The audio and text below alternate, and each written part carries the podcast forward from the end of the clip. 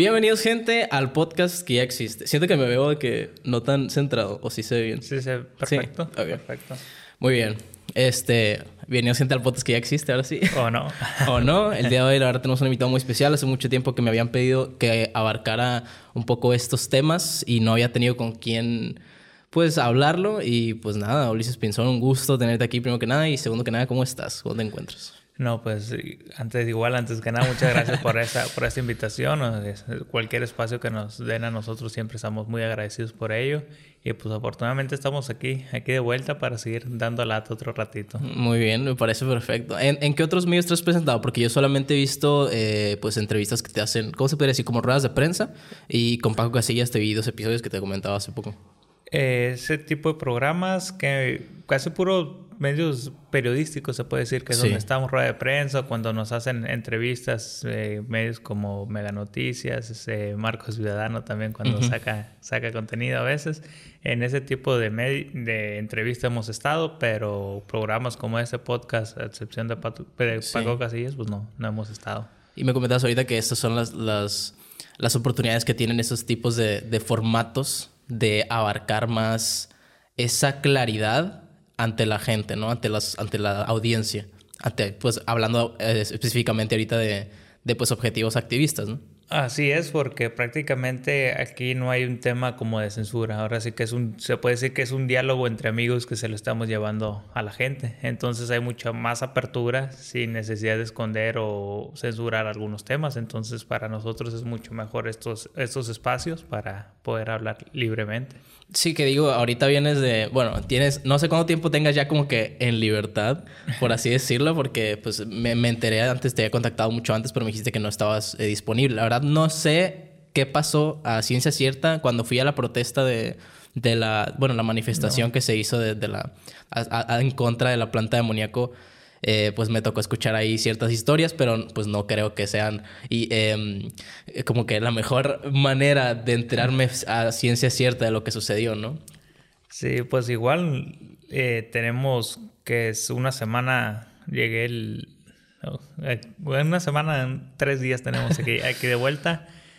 Eh, pues no sé, ahorita durante la entrevista pues ya vamos hablando un poquito de, de lo sucedido. Ok. Lo que sí pues ya es un tema también, como le digo, ya nomás para sintetizar eso, pues ya se presentaron las denuncias, ya se presentaron las denuncias, ya sa- salieron las notas en su momento y pues tampoco se trata de, de victimizarnos con lo que pasó, sino que seguir, seguir Sí, trabajando en Sí, lo te que- pregunto esto que porque hemos hecho. mencionabas ahorita que no había ningún tipo de, de censura, pero no sé si tú te has forzado a censurarte en algún aspecto de tu vida o en los medios. No sé cómo lo ha- hayas vivido después de estas experiencias, ¿no?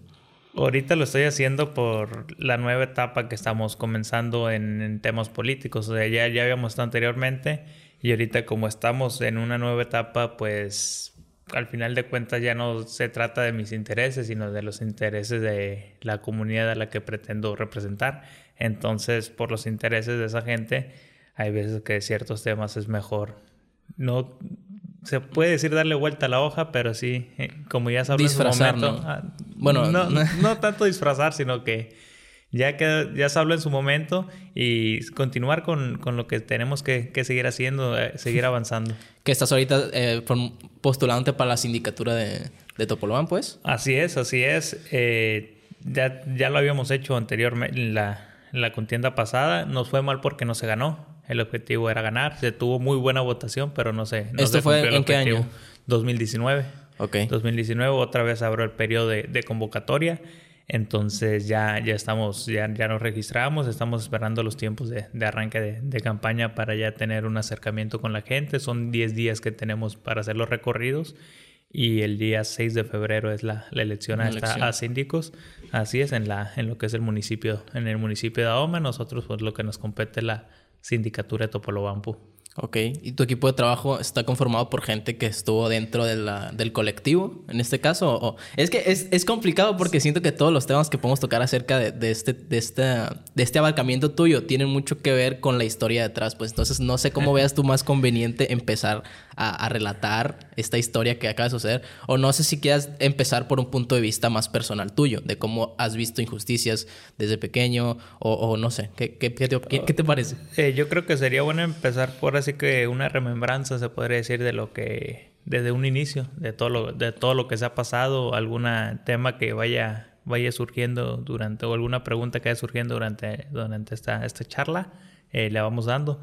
Pero yo creo que lo más correcto para poder mantener a la gente en un contexto sería iniciar desde, desde que empezamos en esto o qué fue lo que nos motivó en, a entrar en esto de, del activismo, de la defensa de, de ¿Desde cuándo empezaste tú a ser parte de estos movimientos activistas? Eh, yo llegué, soy nativo de Topolobampo, soy nativo de Topolobampo, pues eh, cuando en mi crecimiento, cuando yo, yo nací a los seis años, eh, mis papás se fueron a Tijuana, por lógica me, me llevaron con ellos. Al culminar mi, la, la, preparatoria, yo les dije, ¿sabes qué? Me quiero regresar, a mí me gustaría lo que quieran, amigo, ni me regresé. Entonces, pues ya empecé a convivir con la gente, empezamos a, ver ya de una de otra perspectiva lo que es Topolobampo, pues ya es de una mentalidad un poquito más, más madura, más abierta.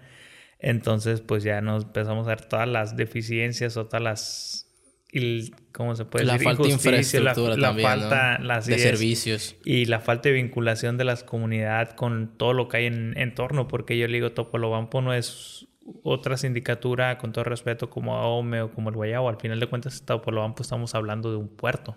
Entonces se tienen que tener prerrogativas especiales. Por ahí están transitando millones de pesos a diario. Y cómo va a ser una comunidad tan vulnerada tan vulnerada entonces ya ahí empezamos más que nada, como yo me dedico a, lo que es la labor turística en Topolobampo, eh, los recorridos. Que, el arquitecto Peña te dice abogado, pero la verdad no sabía si tenías la eh. licenciatura de abogado o, cómo, o te dice de, como de porque estás luchando por las cosas. Eh, tengo la licenciatura en Derecho, no me considero abogado, pero no me considero abogado porque nunca he ejercido la, la profesión. Ok.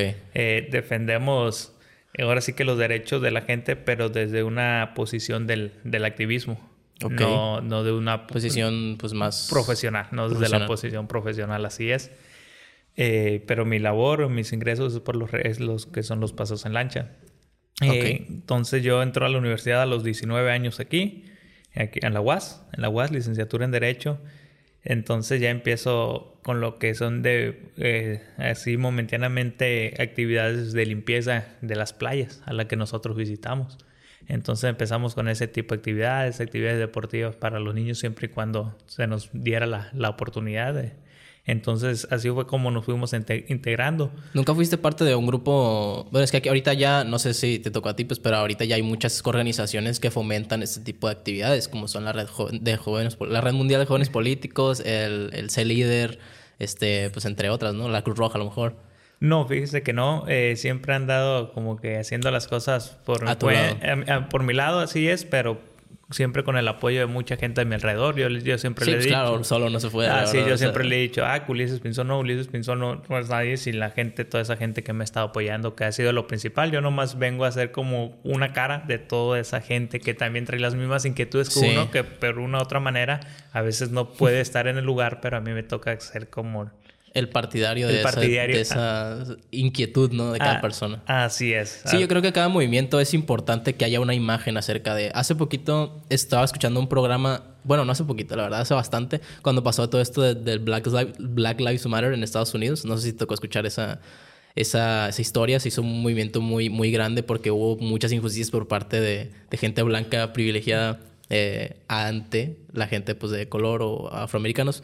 Y, y también me llamó la atención eso, pues que es, ese movimiento no tenía un referente, pues como antes se veía de que Martin Luther King o, exponentes pues de, de, esa misma etnia que, que daban la cara en cierto punto por el movimiento, pero también dialogaban con la gente que estaba en el poder para, para poder llegar a un, mutuo acuerdo. Y, y, en, este, en este episodio o en esta plática pues estaba esa, ese interrogante de que, oye, pues tanto se está haciendo, hay demasiada violencia, pero no hay nadie con quien dialogas, ¿sabes? Entonces, sí me parece que una persona que dé la cara por el movimiento, no tanto dar la cara, sino que, que, que, tenga la, el respaldo social de que sea el representante del movimiento en nombre de todos. Para empezar, tiene un peso muy grande, ¿no? Pero yo creo que es importante para poder dialogar sobre todo. Porque ¿cómo dialogas con una multitud? Así es, así es. Y pues que la gente te tenga esa confianza es lo más. No, ganártela. O sea, ganártela es primordial, ¿no? Que te tenga esa confianza para que te dé esa prerrogativa de decir, eso es que esta persona es la que va a ser nuestros oídos y a la vez va a ser nuestra, nuestra voz ante las, ante las autoridades. Pero igual como pasó en esa ocasión, afortunadamente aquí no hemos llegado a ese punto de que tenga que haber algún fallecido o ese tipo de cosas. Sí.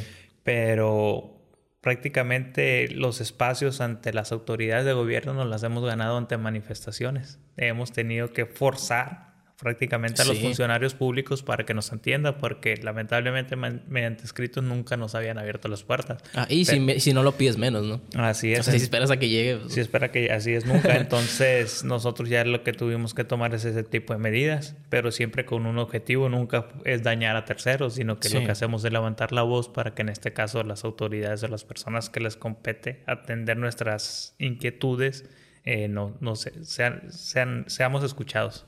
Sí, es lo importante, a final de cuentas. Y yo creo que se va haciendo más movimiento con, el, con, el ayuda, con la ayuda de los medios, del reportaje, se va dando la cuenta más la gente de lo que está sucediendo. Así es, de hecho, yo siempre le he dicho, todas las personas que tienen un medio de comunicación, algo o esa inquietud de, establecer medios de comunicación o de ser interlocutores ante la sociedad, eh, tienen un papel muy importante porque quieran o no, están llevando información inclusive delicada, eh, pueden manipular si gustan información. Entonces, si, si, llegan a masas y prácticamente, pues es lo que es con lo que se queda la sociedad, con muchas veces con lo que dicen los medios. Sí, sobre todo. O sea, ahorita también pues parte de esto es que los medios están muy acaparados por los muy, por el dinero más que nada, ¿no? Para que lo disfrazamos. yo, yo puedo decir que he sido víctima de ciertos medios de comunicación, pero en sí yo estoy muy agradecido con todos los medios, con todos en general. Ha habido medios que me han sí, es que todos aportan, entiendo, la verdad. Entiendo que es parte de un juego muy sucio que se da. Sí, que, que eh, pues podemos verlo como juego ¿no? Pero la verdad es que es eh, jugar, o no jugar, aprovecharse las situaciones de la economía actual. Así, pero es algo que existe. Entonces tienes, Que, tienes que aprender a lidiar con eso. Tienes que aprender en su momento. Es una imagen más grande, ¿no? Te toca. Sí, es, y es afrontarlo con mucha madurez, y con mucha paciencia, mucho temple. Muchísima paciencia. Y te vas haciendo ahora sí que un caparazón para recibir todo tipo de críticas. Porque, como te digo, nos han, me han puesto en lo personal a base de mentiras, con base de mentiras en el suelo muchas veces. Pero también, si no fuera por los medios pues tal, este movimiento nunca había tenido tenido tanta relevancia como la tiene en estos momentos. Entonces, ya en lo personal, la conclusión o el análisis así. El fin justifica los medios. Ha sido mucho más, ha, sido mucho más positivo lo que nos han aportado los medios que las críticas que nos han hecho, porque normalmente las críticas han sido hacia una, una o dos personas, tres personas, pero no hacia el movimiento en sí. Sí, que todo, en todo movimiento pasa que hay gente que, bueno, no sé si en este caso haya sido injustificada, pero en todo movimiento pasa que hay gente que no representa los ideales del movimiento como deben de ser, entonces el movimiento termina siendo culpado por esas personas que terminan siendo pues detectadas que no que están incumpliendo algo que pues no no es parte del movimiento. Ese es un tema bien interesante también cómo lidiar con esas personas que se acercan eh, con la bandera de yo quiero formar parte de, yo quiero ayudar, que yo he participado en estas luchas, en estas otras luchas y que soy una persona honesta y que yo yo puedo apoyar con tanta gente y o sea, uno les abre la puerta y muchas veces son todo lo contrario, utilizan el movimiento para negociar ya sea posiciones, eh, remuneraciones económicas. Y o boicotear, ¿no? E, es, ese tipo de cosas, así es, o boicotear, ese tipo de cosas a mí sí me han parecido lamentable. Más allá de lo que hacen los medios de comunicación, lo que hacen personas de ese tipo, a mí sí, me parece lamentable porque es abusar de la confianza que te ha dado la gente. Claro, y sobre todo en una buena causa, ¿no? Así es, una, porque al final de cuentas es una causa noble. Sí, donde... al final están luchando por ti también, ¿no? Ah, sí, por todos. De acuerdo. Así es, es por todos. y son aportaciones, por ejemplo, que cada, cada movimiento que hacemos, cada, cada persona corre con sus gastos, ya sea gasolina, aguas, comidas. Entonces, la gente, aparte del desgaste físico, mental, también está teniendo un desgaste económico. No, y el tiempo que le invierten. o sea, ese tiempo que estuvieron ahí pudieron haber estado aprovechándolo haciendo otra cosa, generando. Y, más que se trata de pescadores, en este caso, en el, movimiento en contra de, la planta, no, no, alcanzamos a llegar a ese sí, todavía Hicimos un paréntesis ahí. Sí, sí pero, en este caso los pescadores son los que, Estamos en el movimiento, así es. En, ese, en lo que tú dices del tiempo, muchas veces el pescador trabaja con las mareas, con los movimientos del agua. Entonces, por estar en una manifestación, hay veces que pierdes uno o dos días de trabajo. Entonces eso también es, es muy relevante que mucha gente nos ve como un movimiento social, el Aquino, pero no saben todo lo que está, está detrás de cada una de las personas que estamos participando en esto. Así es. Igual tampoco se puede tangibilizar la cantidad de, de, gente en el proyecto con solamente ver fotos de manifestaciones. Yo creo que hay gente que por detrás es una inmensidad de cantidad de cabezas. ¿no? Son, son familias, hay much, es mucha gente y el parámetro que a mí se me hizo más asombroso fue el plebiscito ese que hicieron en, en, el, finales del mes de noviembre para saber si la gente quería o no, o no la planta amoníaco. Ya sabemos cómo fue. La consulta popular. La ah, eh, ellos le llamaban eh, ejercicio participativo. Ay, no. Que no era consulta popular. ejercicio participativo, GPO, planta de fertilizantes. no, ¿Qué más? No, fue todo, fue todo un cochinero. Y, y, digo yo que normalmente cuando hay acarreo de gente en las elecciones, en, estas, en este tipo de eventos políticos, se le conoce como carrusel, que van, votan una, dos, tres veces. Pero en esta ocasión lo que hicieron, digo yo, que era, era la bestia, el tren que cruza desde, desde el sur de México hasta, hasta la frontera. O sea, Sí, fue, sí, me tocó escuchar muchas historias y ver, ver evidencia. Fue, fue muy descarado lo que hicieron, pero al final de cuentas nosotros nos sirvió una para darnos cuenta que hay mucho más gente que está en contra de la planta que la que nosotros pensábamos. Por ejemplo, fueron 4.000 votos que se obtuvieron, pero nosotros sin haber hecho ningún tipo de campaña. Y como tú decías ahorita, en una manifestación podemos haber 500 o 1.000 personas pero hay mucha más gente que en ocasiones no puede asistir que también se opone al proyecto. Y es algo que nosotros no lo habíamos dimensionado y a mí me dio mucho gusto, o sea, ver 9.400 votos en contra, que gente fue por su voluntad a decir no a ese proyecto. Y sin nosotros nunca, o sea, la, la, consigna de muchos de, de los compañeros que, que, participan activamente en esto decía, nosotros no vamos a participar, nosotros no vamos a participar y no participaron. Entonces, por ende, nos hizo una campaña eh, para que votara la gente por el no.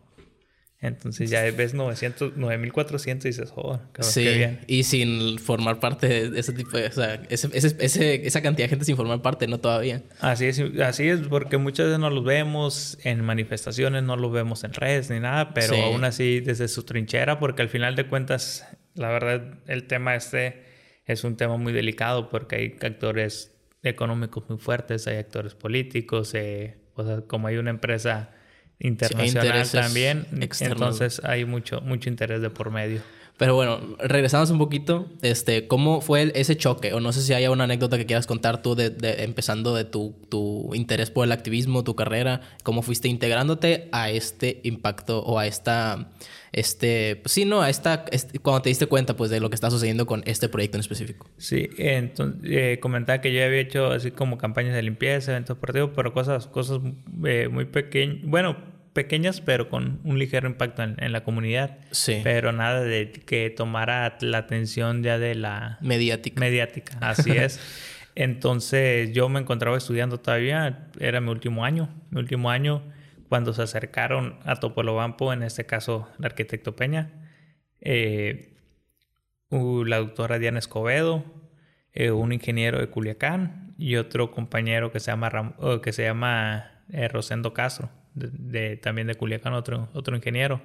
Entonces ellos se acercaron a Topolampo buscando qué gente informar para que la gente se sumara. Entonces una de las personas que se le acercaron fue a mi papá y él me decía, era esto. Y pues yo no le ponía mucha atención, estaba con lo de mis estudios, entonces no, ¿Ellos formaban parte de algo o cómo se enteró el equipo ese? Eh, ¿Con ellos llegaban para desarrollar el proyecto o cómo? Mm, no, el arquitecto Peña pues en su momento estuvo como diputado, entonces fue una de las primeras personas que, ah. que se opuso al proyecto cuando que se enteró de lo que querían hacer en Topolobampo. Y de, hecho es el luchador más eh, que se puede el que comenzó, porque en su momento se promovieron Juicio Amparo, le dijo a la gente, pero nunca lograron tener el clic social. Pues. Que esto ya tiene bastante tiempo, ¿no? Eso fue como en que 2015. 2015, 2015, 2016, cuando empezaron. Sí, o sea, ya mucho, mucho, siete años. Siete años, así es. Eh, la doctora Diana Escobedo es una investigadora, investigadora del CIDIR de, de Guasave, del Politécnico, de bastante, un currículum bastante amplio.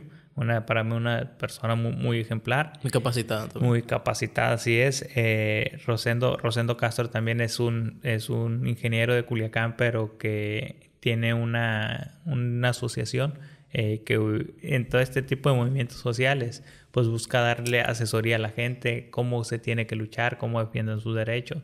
Entonces fue parte de ese grupo que también se, se, conjuntaron ellos y nos llegaron a Topolobampo para la información. Eh, pues ya mi papá como dejaba los documentos ahí sobre la mesa, pues ya me empecé a leer yo, empecé a leer, empecé a leer y dije, no, pues es un tema muy delicado, muy delicado y tenemos que, que formar parte, parte de eso. Pero en un principio hacíamos reuniones y nos juntábamos 10 personas, 15 personas y es cuando empiezan a decirte loco, el loco, o sea, contra eso no se puede. ¿Qué estás haciendo? O sea, no van a lograr nada.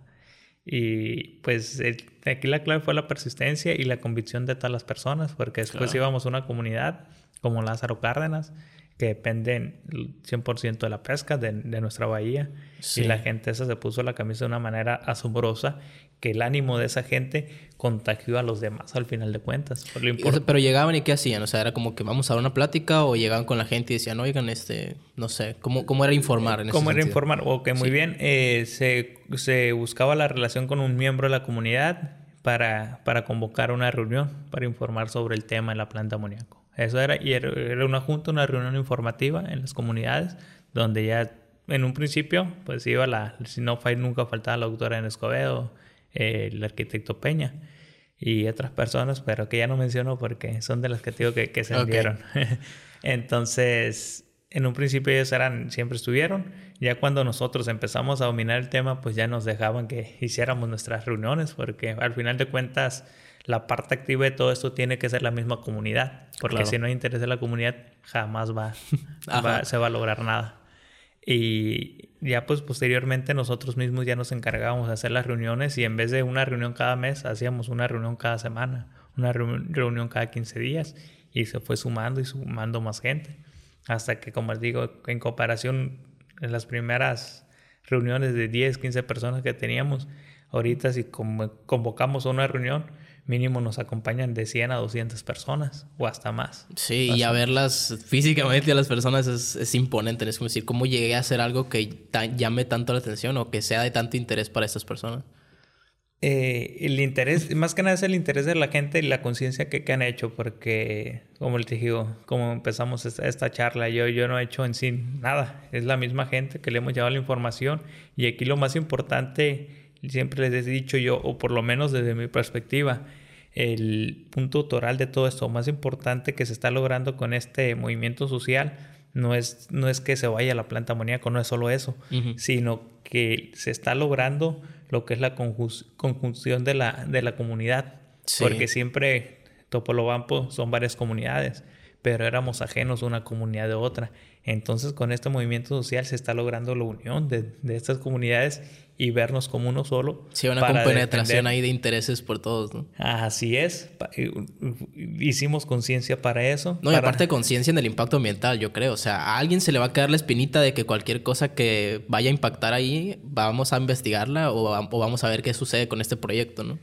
Eh, sí, de hecho, no, no, inicia esto como una. En sí no inició como de, pues. tema, de tema ambiental, porque a la gente no le, no le llega tanto, o sea, no se involucra tanto. Ah, que, se talaron 15 hectáreas de manglar, que se rellenaron 26 hectáreas de, de humedad. sí, a la, gente, le duele el económico. Así es, a la gente ya cuando le Cuando le quitas la comida, ya. Así es, eh, de esa fue una manera en la que empezó la gente a involucrarse, pero después se tomó, ellos mismos tomaron la, la conciencia o el tema ambiental, que ha sido lo, como sí, que al final es lo mismo, ¿estás de acuerdo? O sea, cualquier impacto ambiental va a repercutir en tu calidad de vida. Económicamente así es, pero es más fácil eh, ahora sí que explicarlo de, en el sentido opuesto. Sí. En el sentido opuesto. Empezar, empezar por donde la gente puede empatizar y ya después de que vea el gran panorama. Así es, como la, la, raíz, ya cuál es la raíz en realidad del problema. Porque, como te digo, son alrededor de más de 1.500, 2.000 familias que, que dependen de, de, los, de las servicios ambientales que ofrece la, la sí, además que comentas que iba a consumir dos... dos, dos Son 2.200 toneladas métricas de agua por día. 2.000 toneladas, disculpe, 2.000 metros, cúbicos. metros cúbicos. 2.000 metros cúbicos de agua por día. 2.000 metros ¿Y esa agua es, es, qué tipo de agua? Es, es agua de, de mar, agua de la misma bahía. En el, ellos lo, lo expresan en su manifestación de impacto ambiental, la van a absorber y la van a regresar a la bahía, pero con mayor grado de temperatura y con mayor grado de salinidad. Y ahí es cuando los seres vivos que viven ahí ya regresan. Una cuando absorben, cuando absorben el agua, o sea, porque la vida en, sí, pues todo, eh, son microorganismos, son microorganismos, entonces de ahí por más protección o mallas que quieran poner, pues siempre se filtra mucho.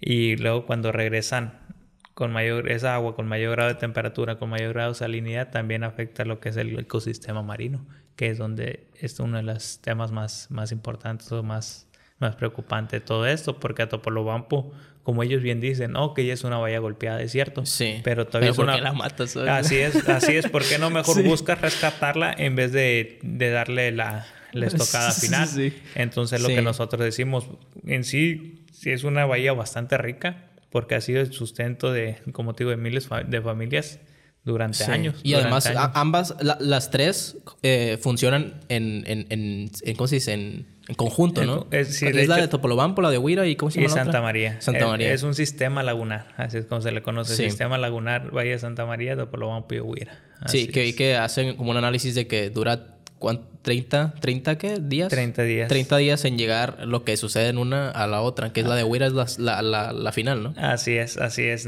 Y todos esos datos son investigaciones de la doctora, de la doctora Diana Escobedo. Eh, los contaminantes en lo que es la bahía de Huira, como la boca es un poquito, es angosta, eh, tarda y es una bahía bastante baja, somera, eh, tienen mayor tiempo de residencia los contaminantes, a diferencia como en la bahía de Santa María, que la boca es mucho más, más amplia y está directamente conectada con el mar abierto. En la Bahía de Huira, pues es todo lo contrario. Sí, pero, o sea, ¿cómo fue lo, lo, primero? ¿Cómo fueron reuniendo los datos del impacto que iba a funcionar? Bueno, que iba, que iba a suceder para ya tener una, un establecimiento de, ok, esto está sucediendo. O sea, ¿qué fue lo primero que se dieron cuenta de que está sucediendo y cómo lo fueron impartiendo, cómo fue creciendo? No sé, hasta, hasta ahorita, que yo, ahorita vamos a, llegar a la actualidad. Sí. Pero, o sea, ¿cómo fue ese, ese primer acercamiento a lo que estaba sucediendo? Es que cualquier, cuando se hacen este tipo de proyectos, cualquier tipo de, de, proyectos parecidos, ellos promueven una manifestación de impacto y riesgo ambiental, que es el estudio prácticamente de lo que es el proyecto y las afectaciones que tendría. Es, es, un compendio alrededor de 700 hojas. Entonces... Que eso, se hace en todo proyecto independientemente del lugar donde se vaya a hacer, ¿no? Así es, eso es en todo proyecto que, que son de, de manera grande, pues megaproyectos o proyectos grandes, medianos. No, de todo, yo creo, hasta eh, nosotros, bueno, yo estudio arquitectura y ah. a nosotros se nos imparte la, la conciencia, ¿no? De, ah, okay, de que, em, aunque no esté en todo proyecto registrado, que la verdad desconozco, soy un estudiante todavía, pero siempre tenemos esa esa intención de hacer las cosas de manera sustentable, que esto conlleva pues lo económico, lo ambiental y, lo, y la calidad de vida que le impones a las personas. Así es, y pues es aparte un requisito que les, que les, marca, que les marca la ley, pero muchas veces es el problema que solo lo ven como requisito lo dejan en letra. Y no como prioridad. Y no como prioridad, así es, porque, o sea, también los lees y dices, órale, qué bien, todo lo que van a hacer. O, sí, sí, como vi un comentario que hiciste que pusieron un jardincito ahí como para que se viera verde el proyecto, pero pues nada que ver con lo verde. Nada que, no tiene nada de proyecto sí, verde. no tiene nada de verde. Carece todo eso. Entonces, en esa manifestación de impacto ambiental, prácticamente nos están diciendo cómo es que nos iban a impactar nuestro entorno. Sí. De manera pero, negativa. ¿De manera negativa o de manera ¿Eran 700 hojas de lo negativo o eran 700 ah, hojas del completo? No, es, son 700 hojas de, de, todo el estudio, de todo el estudio. Entonces, de esas hojas nosotros ya fuimos rescatando los puntos que podríamos más utilizar, críticos, más críticos, así que nos preocupaban, también como el, el, estudio de riesgo, que es en caso de una fuga de amoníaco, hasta dónde llegaría, qué daños provocaría. Sí, los siniestros, ¿no? Así es, que nadie lo quiere, ni la empresa, ni nosotros, sí, y es la mejor tecnología, pero puede suceder. Aparte, es muy fértil el lugar eh, para recibir este em, desastres naturales. afortunadamente tiene tiempo que no nos llega ninguno, pero sí, o sea, somos propensos a lo que es eh, huracanes, o sea, es, costa, no es ser costa. Eh, tenemos afortunadamente pues toda la, una cordillera de cerros, toda la sierra que nos protege un poco, pero no, no deja existir el riesgo hemos visto todos aquí. La cordillera que están acabándose, por cierto. Que ahorita vamos a platicar de eso. Algo también lamentable, así es. Y está el tema también de los temblores, de los sismos, de los sismos que cada, cada vez van siendo mayores en esta zona. De hecho, está algo muy cercano aquí, es el Cerro Farallón, que es donde, muy cercano del Cerro Farallón, es donde se, están teniendo epicentros estas, estas réplicas. Pero ahí en el, en el archivo de 700 hojas no venía la propuesta de, de como la, la, propuesta en contra de, o sea, como, ok, vamos a afectar eh, un 80-90%, pero te voy a reponer un 60% para decir, ok, vamos a afectar solamente 40%. O sea, ¿qué, qué, qué estrategias venían ahí para aportar a lo que se estaba desgastando el, el, ecosistema? Sí, sí lo hacen, sí lo hacen, sí, sí viene, como te digo, es parte del mismo, de los mismos requisitos que le ponen ellos. Eh, la, la mitigación, la mitigación a, los impactos que... ¿Qué venía ahí de propuestas, por ejemplo? Eh, las que manejan ellos, por ejemplo, está que iban a reforestar alrededor de 200, 200 hectáreas de, de, manglar en lo que es el Maviri. Eh, proponen también una planta de procesamiento de los productos, no, no, de productos de, lo que la gente pesque, eh, una planta para que ahí se procese y que tenga mayor valor el producto que, eso es como que para convencer a la, gente, pues. Sí, sí, claro. Eh, que, no tiene, o sea, que está aislada completamente del proyecto. Pues, Así es. no, tiene, no, tiene, mucho sentido. Lo que dicen ellos, lo que dicen, eh, pues que no van a contaminar cuando es algo totalmente distinto. Eh, ¿Qué más? ¿Qué más? ¿Qué más comentan ahí de En la calidad del suelo, por ejemplo, no había algo... Mm, no, o sea, los residuos se supone que ellos lo, que dicen es que los iban a depositar en un, así, así lo expresan, en, en un lugar especial para que posteriormente una empresa encargada de la recolección de esos residuos pasara por ellos. Que eso, quién sabe si te lo asegura la pues, gente, ¿no? O sea, así es. O sea, aquí podemos poner el claro ejemplo de separar la basura. O sea, ¿de qué sirve que tú separes la basura si el, el, camión la va a echar donde mismo? Pues, o sea, no te puedes asegurar que vas a estar haciéndolo bien. Sí, es, ese es un tema bien, interesante, pero que se tiene que empezar ya a trabajar aquí en el municipio. O sea, somos un municipio pequeño. Lo, mismo pasa con la sindicatura de Topolobán, pues una sindicatura pequeña. Somos un, un municipio pequeño donde es fácil, bueno, no fácil, pero el camino puede ser más corto en lo que es en la concientización de la población. Sí, porque, somos un, bueno, alrededor, aquí en Mochi son como, ya, ya creo que rebasamos los 400 mil, ¿no? Un poquito más de 400 mil, así es, habitantes, pero somos todavía un municipio chico, pero en crecimiento. Sí. Entonces es fácil llegarle a las personas y poco a poco ir trabajando con ellas en lo que es la concientización. Pero como tú dices, ah, sí, me estás diciendo a mí que yo separe mi residuo. Sí, que no se popotes, que no se plástico, pero ahí ves todas las empresas utilizándolo y hasta poniéndotelo en la mesa, ¿no? Sí, ¿no? Y ves como ese ejemplo que está ahorita el camión es muy claro. O sea, ves cómo lo echan en el mismo camión y le dan el mismo tratamiento. Sí, Entonces, ¿qué sentido tiene? ¿Qué sentido tiene? Así es, pero ya cuando la misma empresa recolectora de basura ya trae un compartimento especial y se le está dando un tratado especial a los residuos, porque al final de cuentas se trata del cuidado del medio ambiente, que es de donde es, nuestro, ahora sí que sin él, ¿para dónde nos vamos o qué hacemos? Ah, sí, aparte son los recursos que utilizamos todos los días. Son los recursos así es que tenemos, entonces estamos obligados, y, es por obligación porque es mucho el impacto que le hemos hecho durante años todos, entonces estamos en un momento muy, siempre es un, muy, siempre es un momento adecuado para tomar conciencias y tomar acciones. Sí, en todo, yo creo. O sea, en, en, en, lo que quieras hacer de tu vida, siempre es buen momento para hacerlo ahora. Así es, así es. Que ahorita que lo, que lo, que lo veo, o sea, pueden, pueden utilizar, a lo mejor estoy mal yo por poner este ejemplo, pero, o sea, imagínate que la basura pasara y tú vieras cómo lo separan, pero en realidad lo terminan tirando donde mismo. O sea, eso fuera una buena manera de, de engañar a la gente y lucrar con ese, Así es. Con, ese dinero, ¿no? Con eso. Es como, qué abuso. No, y aparte de todo esto, por ejemplo, al gobierno hasta le conviene hacer este tipo de cosas porque hay incentivos a los que pueden, que pueden, que pueden adquirir al hacer este tipo de acciones por el medio. Por el medio sí, pues también se podrían hacer campañas como lo que pasa con, con, la gente que junta latas. Hay mucha gente que, que junta latas para pues dar sin sustento, ¿no? Sí. Y pues quién sabe si se podrían implementar algunas estrategias para pues, abarcar esa, esa cultura de juntar algo para, pues, pues, para darle un, como dices tú, un intensivo, no, un incentivo. incentivo a la gente. Así es, y por ejemplo, desde, desde casa, o sea, que se hiciera algo para la, repar, la separación de, de, los residuos de plástico o algo, que cuando tú lo hagas, por ejemplo, en tu recibo de agua, no, pues te vamos a condonar de este mes el 10%, porque estás cumpliendo como ciudadano y pues tienes un beneficio motivar a la población también y sería algo muy, muy interesante. Sería lo ideal. Sí, y, es algo que se puede hacer, que pero muchas veces lo que pasa es que hay falta de voluntad.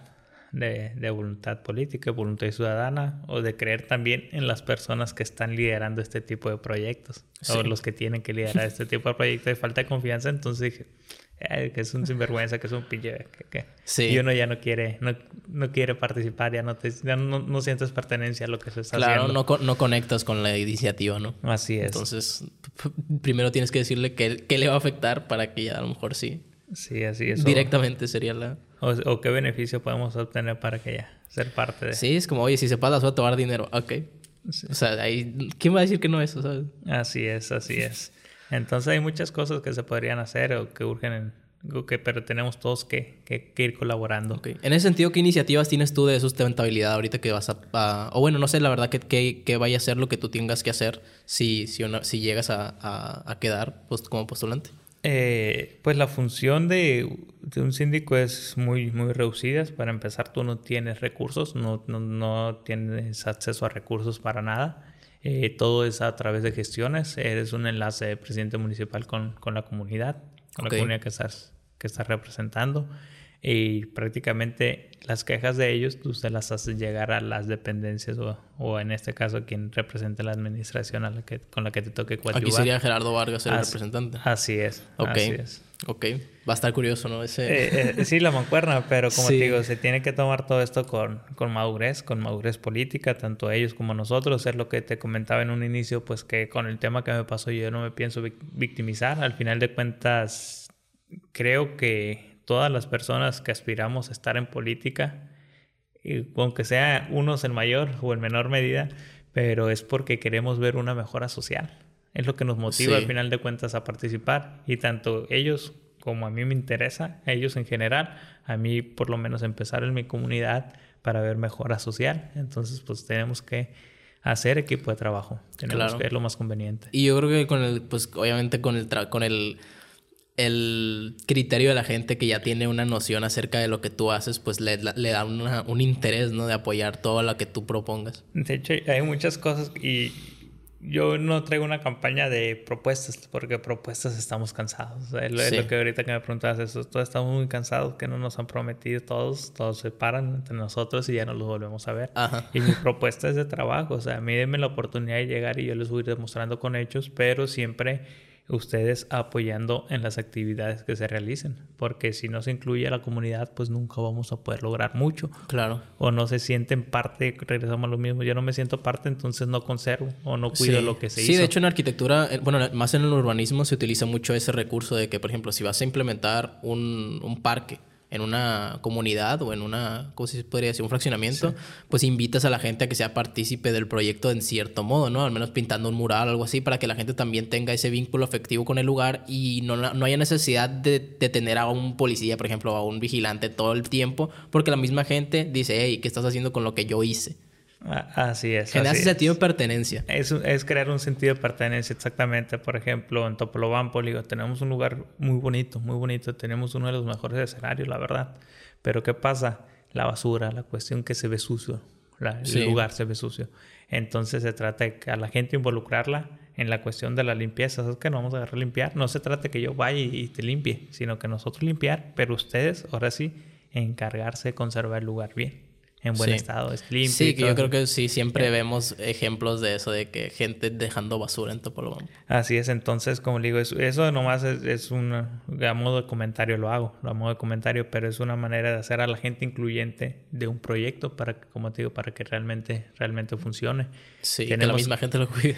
Tenemos que cambiar esa perspectiva de, de, lo que es política, porque ahorita aquí, de lo que es la democracia aquí, porque normalmente a pesar de que, entre comillas, hace mucho que terminaron las, las monarquías, que ya no hay una voz, se supone, absoluta, eh, pues solo simplemente en papel, porque muchas veces a la gente no se le toma en cuenta. Salimos a votar por gente impuesta. Sí, es como, como, los, como el, ¿cómo se dice? El consumismo, ¿no? Que, que, te dicen, ah, tú puedes elegir lo que consumes, pero oye, si me estás muestre y muestre a cada rato cosas, pues algo de eso voy a decir, hey, sí, lo quiero. ¿Sabes? Ah, no es porque yo haya querido, me haya nacido comprarlo, es porque lo estuve viendo y de repente en alguna idealización o algún momento de debilidad que tuve al estar viéndolo, pues dije, hey, pues no pasa nada si lo tengo, ¿sabes? Hay muchas cosas ridículas que aparecen en internet, que hay gente que las tiene y, soy, o sea, soy partícipe de, o sea, ¿en qué momento, y, o sea, en qué momento llegó el fidget spinner a ser tendencia, por ejemplo? No, o sea, es, es, una cosita que gira y ya. Y empezó a, haber demasiada gente que lo tenía y llegó hasta acá, hasta en el Chinaloa había un, una promoción que te daban un, fidget spinner con un arroz y quién sabe qué cosa. O sea, nadie, o sea, no, es como que digas tú, ah, hoy quiero un fidget spinner, ¿sabes? Lo estuviste viendo, lo estuviste viendo, lo estuviste viendo, que al final de cuentas dijiste, pues bueno, no pasa nada si tengo uno, no vamos a ver qué es. Que ese que se trate, pues todos andaban con ellos en, sus manos. Así es. Y en realidad, pues, ¿qué haces? Lo giras y ya. y que, ya no, que en sí se supone que pues, el aparato tiene una función específica pero para el uso cotidiano, pero que tiene su función en ciertas áreas, pero como allá lo volvieron en su momento, ahorita ya no ves a nadie así. Pero cuando tú dices que estuvieron en los medios, que estuvieron en todos lados, pues, a la gente era, era sensación, claro. pero pasa. Pasó sí, de hecho con, con, Minecraft pasó lo mismo. No sé si es el juego, el, el, juego este de los cubitos. Creo que al principio estaba diseñado para, para que la, que la gente con autismo pudiera eh, pues tener como que algo que hacer, una recreación. Creo que era autismo, no estoy seguro, pero pues al final se terminó haciendo una, una obra maestra de los videojuegos que sigue siendo muy, muy vigente y muy utilizado y ahorita pues ya es otra cosa que, lo, eh, que era al inicio. ¿no? Que era al inicio, sí. Como sociedad también nos volvemos parte de esas industrias y pues, nos volvemos eso, el tema del consumismo. Sí. Y pues ellos lo ven como negocio. No, no, es la idea original, pero se vuelve, lo, lo volvemos así muchas veces nosotros. Ajá. Por, estar en la onda, por estar en la moda.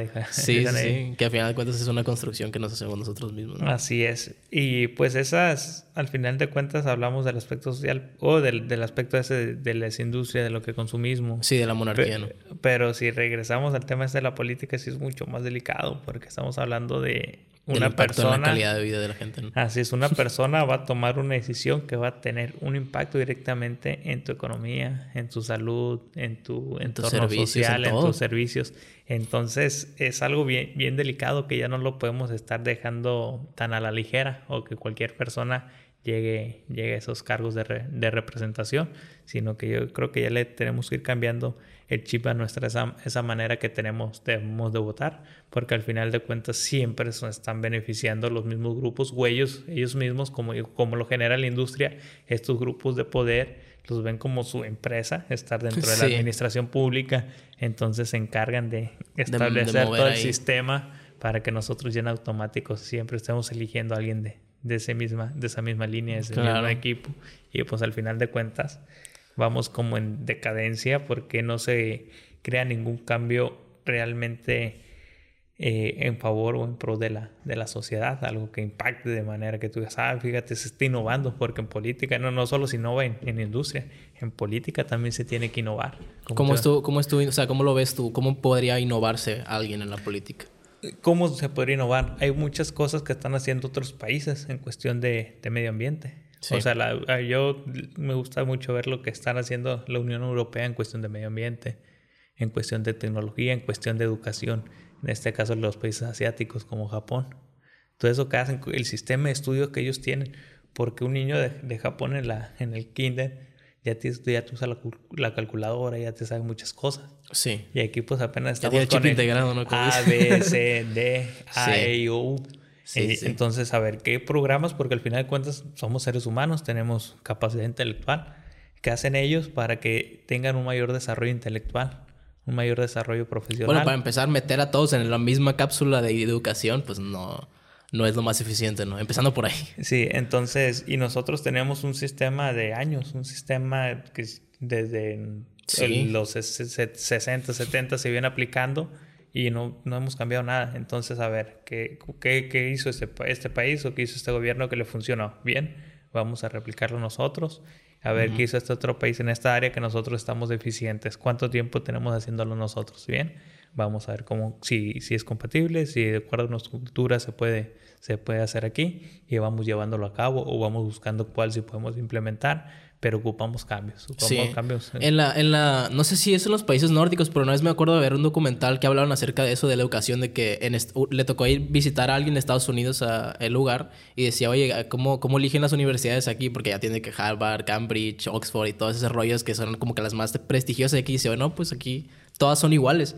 Y como le dice, ¿cómo, ¿cómo que todas son iguales? O sea, no hay una que diga, ah, que esta es la chila. No, pues, o sea, todas son iguales para que toda la gente tenga la... O sea, todo el recurso sale de donde mismo y, y tienen la misma, la misma inversión. Entonces, en cada parte del, del territorio, la gente va a la que tiene más cerca y ya no, ya no, ya no batalla tanto para, eh, pues, tener esa, esa capacitación que se debe de tener, ¿no? O sea, Así es. y, Y, se me hizo muy interesante. y luego a mí también esto de que tenemos para educación profesional, o sea, tres, cuatro años. O sea, en vez de aprovechar, entonces la etapa que tuvimos eh, por esos tres años de preparatoria, pues prácticamente nos pasó de noche, nos pasó de largo porque no es algo a lo que queríamos o no fue enfocado a donde íbamos a, eh, íbamos a aplicar nuestros estudios profesionales. Sí. Entonces yo pienso que en vez de tres años y ya en siete años nos preparamos de una manera más especial, igual salir de 22, 23 años de universidad, pero en vez de cuatro te preparaste siete con mayores capacidades, con mayores herramientas, con buenos equipos,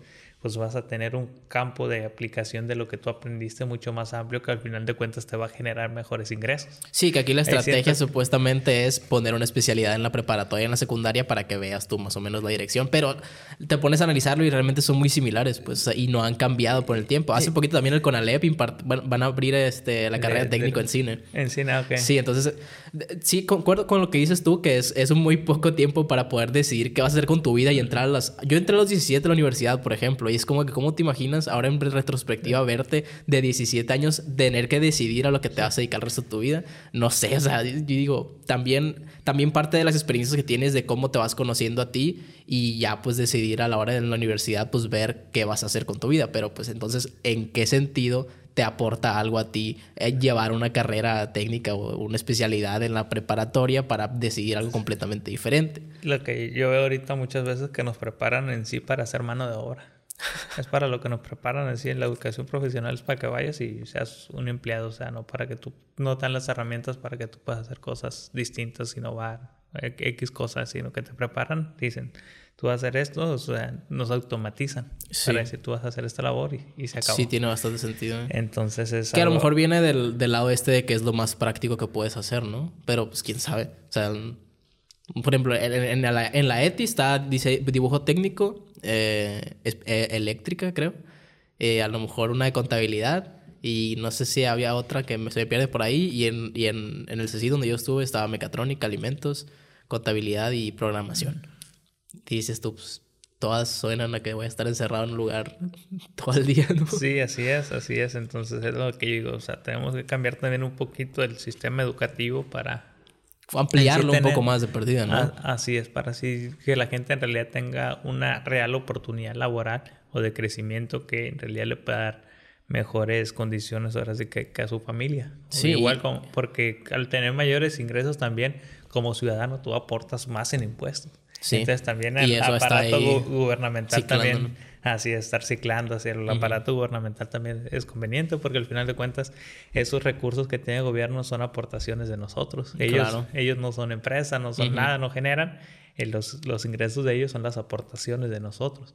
Entonces, o sea, por ese lado también les, seri- les sería conveniente, pero pues normalmente, como te digo, Sí, ven nos- al corto plazo la- el beneficio económico. sí, muchas veces nos preparan solo para, para ser empleados. Hay muchas cosas, eh, ahorita ya nos Y fuimos es a lo que ahorita tiene a la mitad de la población desempleada, ¿no? desempleada y Porque te preparan para lo mismo todos, pues obviamente la competencia va a crecer.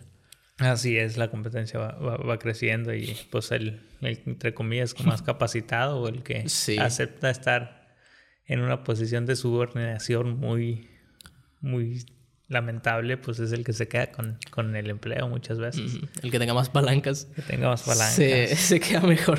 A veces, así es, así es. Aunque en el área profesional y en ciertos lugares no, no aplica tantas tanta las palancas. En política pasa mucho. En, gobierno, en, gobierno. en, gobierno pasa mucho. pero en ya, privados no. Así es, es, ahí es mucho más complicado porque ya son intereses de, particulares y ahí quieren gente, gente eficiente. Sí, también hace poquito escuché una, una plática que que estaban teniendo de que no hagas una maestría en cuanto salgas de tu carrera, porque todavía no sabes a lo que te vas a dedicar, pues entonces no tiene sentido que te especialices en algo si vas a estar condicionado a hacerlo y no vas a pues estar feliz con lo que haces. Con lo que haces, así es. Eh, pues, También parte de, lo educativo. Pues. Al final de cuentas, yo creo que somos una construcción constante. O sea, no, no, somos, no somos seres automatizados, o sea, somos seres conscientes, seres pensantes. Entonces siempre estamos en transformación, siempre estamos en una etapa de concientización de quiero ser mejor, quiero cambiar esto. Y por ende, eso que es, algo referencia a lo que tú dices, o sea, lo que yo pienso ahorita a los 25, tal vez a los 27, 30 años, ya tengo una perspectiva diferente y quiero otras cosas para mí. Sí, ¿cómo lo veías de joven, por ejemplo? Porque yo creo que cuando estás joven quieres comer el mundo, ¿sabes? O sea, yo, yo ahorita sí me quiero comer el mundo. De hecho, hace poquito tenía una iniciativa yo de como activista. No sé si te tocó, bueno, no, la verdad no sé. Probablemente te tocó, pues, pero hubo un momento en Mochis donde ponían carteles tamaño puerta por la calle, por las banquetas a diestra y siniestra y los camiones también. Que ahorita ya lo quitó. No sé si fue idea de Gerardo Vargas, pero me ganó, me ganó la iniciativa. Yo lo que quería hacer era vandalizar esos carteles porque en teoría pues no podían hacerme algo legalmente porque ellos están incumpliendo la ley que es pues eh, contaminación visual, ¿no? Entonces yo quería poner eh, publicidad mía encima de ellos, así como, como en medio, así una, una, una hoja de, con el logo del programa y ya. Es como, como mi, mi, ¿sabes? Aprovechar esa deficiencia por parte del gobierno para tener publicidad yo y aparte, pues, hacer un movimiento, ¿no? De que porque de repente la gente sí podía preguntar de que por qué está ese cartel ahí en medio de eso publicidad de tacos. Sí. Pero ya me los quitaron. y, pues al final de cuentas, fíjate, eh, es algo que el gobierno también había notado y que pues Fortune corrigió un error que estaban, que estaban cometiendo. Al final de cuentas, sí. fue, fue bueno. fue bueno, así es. ¿Qué más quieres eh, aportar acerca del tema de la planta de amoníaco? Ya para, para cerrarlo e irnos un poquito más existenciales, porque también quiero platicar acerca de la democracia y del sistema judicial. Tú como postura de, de, de, licenciado en Derecho. Pues ya para, para, finalizar sobre el tema este de la planta, eh, reconocer a toda la gente que ha participado, a toda la gente. Que si quieres mandar saludos a la gente detrás del proyecto, que yo sé que es bastante, puedes hacerlo. No sé, a, lo pues mejor a la gente que te ayudó a la investigación o no sé. Pues nos llevaría, nos llevaría mucho, mucho, tiempo, sí. Pero, por ejemplo, ahorita, ahorita no, y ahorita nombré algunos, pero por ejemplo, está la gente en las comunidades de Lázaro Cárdenas, la gente de Paredones, la gente de Huira, que se ha sumado de una manera muy importante, pero son muchas, mucha gente, ¿no? No alcanza el programa para mencionar a cada uno, pero sí el reconocimiento de la gente de Topolobampo que ha estado siempre muy activa en todo esto. Eh, quería hacer con la quería hacer la lucha la lucha de nosotros para la gente que no está muy involucrada. Ahorita se hizo muy famosa la, la película esta de, No mires arriba. Sí. Entonces prácticamente eso que ustedes ven, usted, lo que ustedes ven en la película es 100% la realidad que nosotros estamos viviendo acá como con el tema este de la planta amoníaco totalmente el 95% de similitud la tiene de cómo opera gobierno, de qué es lo que piensan de nosotros, de, las redes sociales. de cómo hay gente que se quiere beneficiar de eso, de las redes sociales, o sea, y de cómo va a terminar, sobre todo, ¿no? Y así de cómo terminaría, o sea, que muchos no creemos que llega algo, no, pues que esta es mi idea y que hacerlo así y al final de cuentas, pues hay quienes pagan la consecuencia. Que a mí me mucha atención lo del, lo del, lo del, ¿cómo se llama? DiCaprio era como el investigador, el científico. El científico. A mí se me hizo muy, muy curioso cómo el mismo papel se vio reflejado en López Gatel al inicio de la pandemia.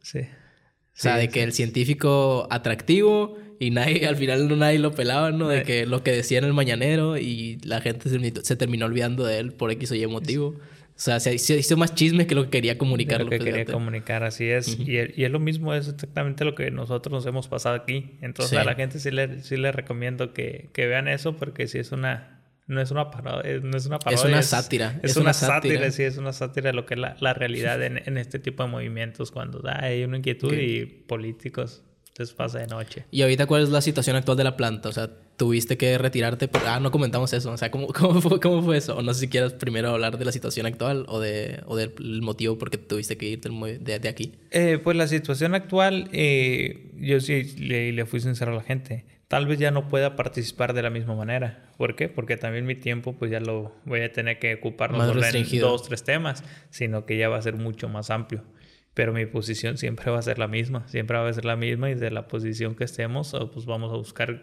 esta causa y otras similares, cómo estarlas apoyando, porque son causas, causas sociales con sentido, con sentido de, humanidad. Eh, el tema está en la Suprema Corte, o sea, allá es donde van a, van a decidir. Sí, así es, eh, allá es donde van a, van a definir si, se, si resuelven a favor de ellos, a favor de nosotros, o a ver qué, bueno, a favor de la ley, ¿no? es que si se hace conforme a la ley, o sea, nosotros tenemos la confianza que ese proyecto no, se va a hacer. Son muchas las irregularidades que cometieron. Sí, que prácticamente la consulta popular, pues es votar, en este caso, votar a favor de que se rompa la ley, ¿no? Entonces, ¿qué sentido tiene democráticamente que... ¿Para qué, queremos, ¿para qué queremos leyes o para qué queremos un sistema de justicia si no, si no va a haber observancias y no se va a cumplir con lo que dice plasma? Así Tantos millones que se invierte, ¿para qué? Entonces, si ellos hubieran cumplido cabalmente como marca la ley y posteriormente viene una consulta si la gente está de acuerdo con el proyecto, es adelante. Pero estos siguen haciendo las cosas mal. o sea, ya en siete años, ya, o sea, un poquito lógica, ¿no? Ah, así es, así es, pero como les digo, que hay que esperar eh, a ver qué resuelven. Qué, resuelven. Eh, nosotros tenemos la confianza que si es apegado a derecho, pues la resolución va a ser a favor de las comunidades, de los derechos del, de los pescadores, de los pueblos originarios. Entonces no, no hay mucho ahorita. Sí, eso sí, invitar a la gente para que sigan presionando, para que sigan con el, con el ánimo social siempre. O sea, ahorita están posibilidades todavía de, detenerse si, o sea, si, si continúan esas manifestaciones. ¿O es simplemente para mantener esa... Para mantener el tema, el tema social, que la gente seguimos involucrados, porque al final de cuentas, si no si hubiera existido, si hubiera existido solo el tema legal, pues muchas veces resuelven por debajo de la mesa. Sí.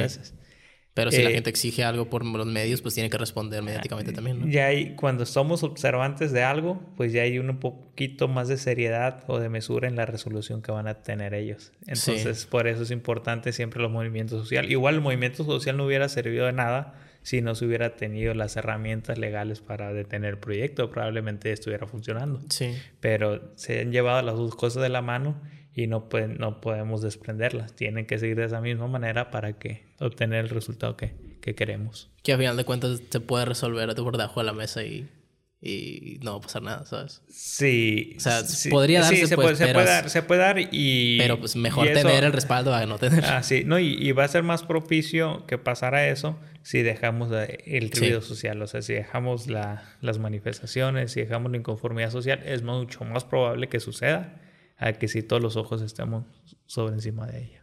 Y que, o sea, ¿cómo llegaron, por ejemplo, a la consulta popular? Porque yo vi que López Obrador dijo, ¿cómo vamos a llegar primero a la consulta popular si se tienen tantas deficiencias en estos, en estos, en estos sectores, ¿no? Tanta mm, em, incongruencia, tanta falta de claridad. Nosotros tampoco sabemos cómo fue que... bueno, para empezar, cambiarle el nombre a consultas populares es, fue, fue legal. o sea... Eh, es que dicen ellos que la Secretaría de Gobernación es una facultad que tiene de hacer ese tipo de ejercicios participativos, dicen ellos. De hecho, ni la consulta popular sí, pues, es, es vinculante. Eh, conforme marca la ley para, para el sistema judicial. Sí. O disculpe, sí, para el sistema, para el sistema judicial no, no es vinculante. Independientemente es como del Para, para, saber qué onda, pues. Así es, para los que sí es vinculante, por ejemplo, para, para Semarnat sí los vuelve vinculantes, para ese tipo de dependencias, pero no para el Poder Judicial. Entonces, si hubiera sido una consulta como tal, porque la tiene que organizar el INE, la consulta, no, no Secretaría de Gobernación. Sí. Hay, fueron muchas deficiencias que ocurrieron en eso. Entonces, como te digo, pues no, en realidad el proyecto siga detenido. El presidente nunca hizo comentario de, esta, de, de este ejercicio participativo, nunca dijo, ah, se sometió a este proceso, la, como lo ha hecho con otros proyectos. Sí. Este proceso, el proyecto de Topolobampo, nunca dijo nada. Entonces, eh, nosotros tenemos la, la confianza que fue lamentablemente otra vez por algo maquillado por funcionarios corruptos. O sea, no sé a quién Sí, quisieron... que ni siquiera estaban, eh, ¿cómo se puede decir? ¿Numeradas? Sí, las, sí, no, no, no tenían folio. las cartillas, Sí. no tenían folio, sí. Y uno de las, de las personas de gobernación comentó que no, que no era necesario. Dice que ni el INE lo hace. Pues, o sea, es totalmente falso. O sea, el INE? el bloque, el bloque de donde se desprende la hoja, esas sí vienen foliadas y para saber cuántas boletas se desprendieron, cuánta gente votó del padrón, porque si no, pues es fácil Sí, hacer el pues. tiraje que sea y se como en este caso, como lo que pasó. Sí. Y ahorita, o sea, quedó en eso y está a punto de verse qué suceda, ya se va a decidir y, y es todo. se, se sería ya y, y dependiendo lo que decidan, pues ya nosotros vemos qué, qué, se- qué seguir haciendo. O sea, si ya dicen se va, ah, pues qué mejor. O sea, que no es viable el proyecto Sí. legalmente, pues qué mejor. Que empezó con, con, el, con una isla, ¿no? O sea, que empezó como a, a- a generarse esta eh, pertenencia a la propiedad con rellenos que no estaban Sí, este, re- registrados. rellenaron un humedal que en sí es propiedad federal. Ellos escrituraron, en este caso Rubén Félix Hayes, escrituró con una ley estatal de regularización de predios rurales para el estado de Sinaloa, algo que una por, puro sentido, por puro sentido común, ¿cómo algo federal lo vas a escriturar con, con una ley estatal? Otra que se trata de un estero, no se trata de un predio rural como la Que un estero es como terreno que a nadie le importa, ¿no? O algo así. no, en malas no, condiciones. eh, eh, un agostadero, un agostadero, como ellos, ellos lo hicieron ver, un agostadero de mala calidad es eso, donde va a comer el ganado, X cosa. Ok. Entonces, un estero, no, el, el estero es todo lo contrario. El estero son todas estas zonas de manglar que vemos ahí. De cuando zona protegida. dentro, pues, sí, zo- zona protegida. ¿Y por qué? Porque son muy importantes para la reproducción de los organismos marinos. Y ellos es lo que hicieron con el estero, lo escrituraron como, como un agostadero de mala calidad para obtener las escrituras que se Sí. le hicieron con un notario público, pero pues, de mala fe. Ajá. Pero ¿cómo puede incidir algo así en algo federal? O sea, si aquí en la gasolinera que está aquí, la, la, la que se enfrenta del colegio Mochis, a cada rato vemos a, a los federales ahí que, que allá no hayan pues teni- tenido esa importancia de, No, de pues, estar presentes. Sabemos que hay, hay corrupción, hay mucho, mucho dinero de por medio. Y al- de alguna otra manera ellos tenían el, el- los campos políticos para hacer lo que se le daba la gana y como población pues estábamos dormidos como población, entonces hacían lo que se les daba la gana mientras no levantáramos la voz. Y al que levantaban pues, el que levantaba la voz pues lo mandaban. Pues lo levantaban también. Así es, esta era una, una etapa muy, muy sensible en, en el Estado. pues a ver qué sucede con eso. Ahora sí, este, para pasar al, al sistema democrático, ¿qué opinas tú acerca de la democracia en sí? Tú como, como licenciado en Derecho, ¿qué, ¿qué concepción tienes acerca de la democracia y cómo crees que se lleva hoy en día? Si es lo más viable que se puede hacer, o sea, ¿qué opinión tienes? La democracia es buena, pues es- yendo al concepto del, del yendo al concepto o al origen de la palabra, pues Sí, es el gobierno, el gobierno del pueblo, gobierno del pueblo, pero pues como lo que comentamos hace rato es algo que en realidad no existe, ¿por qué? Porque nos imponen una baraja que te dice el color azul, este es mi candidato, el color guinda te dice este es mi candidato, el color verde te dice este es mi candidato, el color amarillo te dice estos son mis candidatos, este es mi candidato. Y tú, sin haber elegido esos candidatos, tienes que votar por alguno de ellos. Entonces, ¿dónde está la democracia? Y muchas veces ni siquiera junta la mitad de los votos uno, ¿no? O sea, pon- ponle, hay cuatro, ¿no? Y uno gana con, ¿con cuánto sería? 25. Uno gana con el 30%. Ni siquiera la mitad de la población está a favor de lo que eh, impone ese candidato, ¿no? Así es, una es esa. Otra que hay muy, se- en este en tanto juego de, de colores de partidos políticos se destinan millones de pesos. Que Sí. como tú dices, alguien que no, un partido que no obtiene ni el 12% de los votos, ni el 15, 20% en ningún lugar, ¿por qué le siguen destinando recursos? No hay necesidad de tanto. Sí. Otra, porque también como políticos eh, levantamos la mano. O sea, nosotros, ¿qué hemos hecho por la sociedad para decir, hey, yo te quiero representar? O sea, te- debe haber conciencia de nosotros también al momento de, de por qué estamos levantando la mano. Eh, después de esto, de lo que es la votación para elegir estos representantes, ya no se hace ningún tipo de evento democrático. Ellos ya nomás dicen, junto con su equipo, vamos a hacer fulanita actividad, vamos a hacer tal obra, eh, aquí vamos a traer estos recursos, estos proyectos, pero en ningún momento hacen parte a la población de esa asignación o de cómo van a aplicar esos recursos. Porque, o sea, la única parte de democracia que tenemos aquí es eso. Vas y votas por alguien y hasta ahí, pero no en cómo se va a administrar el recurso público, que para eso sería muy importante que se establezcan, por ejemplo, en una comunidad pesquera donde, donde yo soy.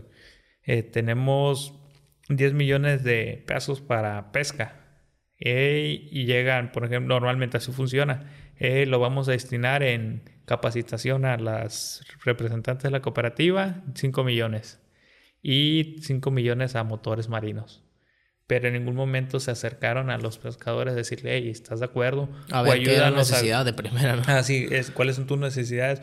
O ayúdanos a construir un, un programa o por votación, vamos citando a todos. Eh, ahora sí, una consulta, ahí sí son ahí sí sería democracia. Así ideal, así es. A ver, citarlos, el que tenga interés va a estar y entonces sí someter a, votación. Tenemos un recurso, cuáles son sus, sus prioridades, las vamos a enumerar a ver quién vota por ese. Tantas personas, entonces esto es lo que se va a hacer. Y haces incluyente al puerto o al pueblo de, una, de un tipo de actividad. Eso en realidad se podría hablar un poquito de democracia. Porque ahorita lo que hacemos es solamente escogemos un representante. Sí. ya. Y ese representante se jacta de venir a conocer todos los lugares para, según conocer las, las condiciones, escuchar chismes y todo el rollo para pues, proponer, pero pues no sabemos a final de cuentas si se está haciendo. Yo, yo creo que se perdió mucho lo, lo, lo que se estaba tratando de hacer, que era tener una transparencia con todo lo que sucedía. Yo creo que estamos mucho más cerca de una monarquía que de una, de una democracia. Sí, pues ya ves lo que está haciendo López Obrador de, de poner todo lo, federal a, No, de cambiar la, la, transparencia a archivos federales para que no haya investigaciones acerca de las inversiones. O sea, digo yo, ¿qué, qué, está pasando? Eh, son de las cosas que, que, no, que no son correctas. Muchas sí, cosas no, no, quedan... Hay muchas cosas que quedan incompletas. ¿Incompletas es la palabra? A la deriva. A la deriva. Para que no batallen. Sí, sí, a la deriva. Así es. Entonces, como te digo, eh, estas personas, y son siempre, normalmente, son los mismos grupos de poder que gente del, del mismo equipo, nomás están, ahora sí que, hablando en el, en el mismo, nomás están catafixiando así las posiciones. Pues te digo, para mí estamos mucho más cercana de una monarquía que de un sistema de democracia porque lo ideal que es que existía rotación de, de mismos gente de, las comunidades, de los pueblos y todo eso. Que se supone que los partidos independientes son también para impulsar esa agenda, pero ¿cómo ves tú la situación de los partidos independientes? Yo que nunca se les da eh, la oportunidad, pues, pero quién sabe si también eh, sea parte de lo mismo. El, regresamos a lo que tú comentabas de cómo la mercadotecnia hace que a nosotros nos hacen como nos hacen consumistas. Lo mismo pasa que el sistema este de los, de los partidos políticos o de estas élites de poder que tenemos. O sea, ellos lo manejan a su manera para que nuestra intención de voto sea siempre la misma. Porque yo, por ejemplo, yo puedo ser independiente y levanto la mano y hago mi campaña y me muevo y estoy en todas las comunidades. Pero al final de cuentas es la gente la que me tiene que dar ese voto de confianza. Y como todavía no damos esa transición nosotros como pueblo. Es lo que tenemos que dar. Dar esa transición o e, evolucionar en nuestro sistema que tenemos de analizar a los candidatos y dar el voto. Porque lamentablemente todavía siguen funcionando las despensas. El apoyo de 500 pesos cuando tú vas y votas. Lamentable, eso, eso es lo que está mal. Eso es lo que está pues mal. Sí, pues es que va a seguir funcionando, yo creo. O sea, no, yo soy de los que, espera que, cambie, de hecho, en este proceso que... No, sí, me encantaría que, cambiara, la verdad. de hecho, en este, en este proceso que voy a vivir yo, espero que la gente tome conciencia porque ahí es donde más aplica. Imagínate, una comunidad chica es muy fácil operar para ellos. Sí, pero también, pues, parte de lo que has construido te da esa sensación de seguridad de que la gente que te apoya sabes que no va a estar tan fácil que el, mayor porcentaje se, se vea em, comprometido, pues, a aceptar estos ¿cómo se dice? Eh, Estas obsequios o dadivas o apoyos para, eh, para inclinar, la, intención del voto. Sí. Así es, esperemos, esperemos así es que seamos malos conscientes y es lo que te digo, pero que, que Topolobampo empiece a ser reflejo de lo que se tiene que ir haciendo, que las comunidades de las sí. Cárdenas, Topolobampo, Paredones... Que no sea solamente el malecón la parte que tiene mayor eh, em, estética, ¿no? Sí, no. Que se le dé más importancia. Sí, no, lo que me refería que como comunidades eh, ser ejemplo de que nosotros ya no, no, no basamos nuestro, nuestro voto en despensa, nosotros basamos nuestro voto en conciencia, en reflexión. A eso, a eso me refiero. Y a lo que tú dices, ese es otro tema de, de Topolobampo, que normalmente sí es cierto. O sea, se le da solo importancia Topolobampo nomás le dan importancia a lo que es el casco, pero todas las comunidades, o sea, ni, de hecho ni a Topolobampo se le da la importancia de vida. O sea, yo le digo a la gente. Hablando de los cerros, también ahí podemos platicar acerca de eso. Así como está la gente en unas condiciones no, no, no lamentables porque afortunadamente la pesca les da a la gente para vivir bien. Sí. Pero no se le lleva ningún tipo de, de evento deportivo, cultural, capacitaciones. O sea, no se lleva ningún tipo de actividad o apoyos que en realidad impacten en lo que es el tejido social. No llevan llevan ni paliativos, o sea, llevan cualquier tipo de, de apoyo, pero nada realmente importante. Y es lo mismo en Topolobampo, no llevan nada importante que impacte en el tejido social. Sí. Y es donde tiene que versar ahorita la, la política, porque yo digo que estamos en una decadencia muy fea. Sí, o sea, la, la, sociedad hace todo. O sea, si tú ahorita educas a tu hijo a tener un lugar en el cual, pues, tener su tiempo libre lo vas a estar evitando de meterse a otras cosas que no le van a convenir. Ah, así es. Y luego son, son temas muy delicados tocarlo, pero... Pero es necesario. Pero necesarios, por ejemplo. No quería, pero, pero bueno, voy a hablar de ello. Eh, el narcotráfico es cierto, no, nunca se ha terminado. Nunca se ha terminado. Es parte del gobierno, o sea, ah, así es. Pero sale uno de la casa y lo que primero que ve es alguien. Un niño, yo salgo de la casa como adolescente, como niño, y, y al salir de mi casa veo a alguien, o sea... En malos eh, pasos. haciendo, cosas de, haciendo cosas indebidas. eh, y voy, avanzo a otra calle y veo a otra persona igual. O sea, ya se me hace algo normal, algo parte de la sociedad. Y si no, se me están llevando actividades recreativas, actividades deportivas, actividades artísticas, actividades culturales. Pues ese es mi mundo. Sí. Eso que estoy viendo, ese es mi mundo. O sea, para mí. Y eso va a ser el mundo. Así es. Y es donde yo digo que ahí es donde nos tenemos que enfocar. Eh, si a alguien le gusta ese tipo de cosas, se respeta totalmente, pues, sí, ellos, pues sabrán. Eso es lo que se ven condicionadas las personas pues, para salir adelante también. Así es, pero yo como gobierno tengo que ponerle los medios al resto de la población para que entonces puedan tener una elección, pero ahorita no, no tienes elección, o sea, es, lo que, es lo que ves y, pues, no, no, tienes para dónde irte.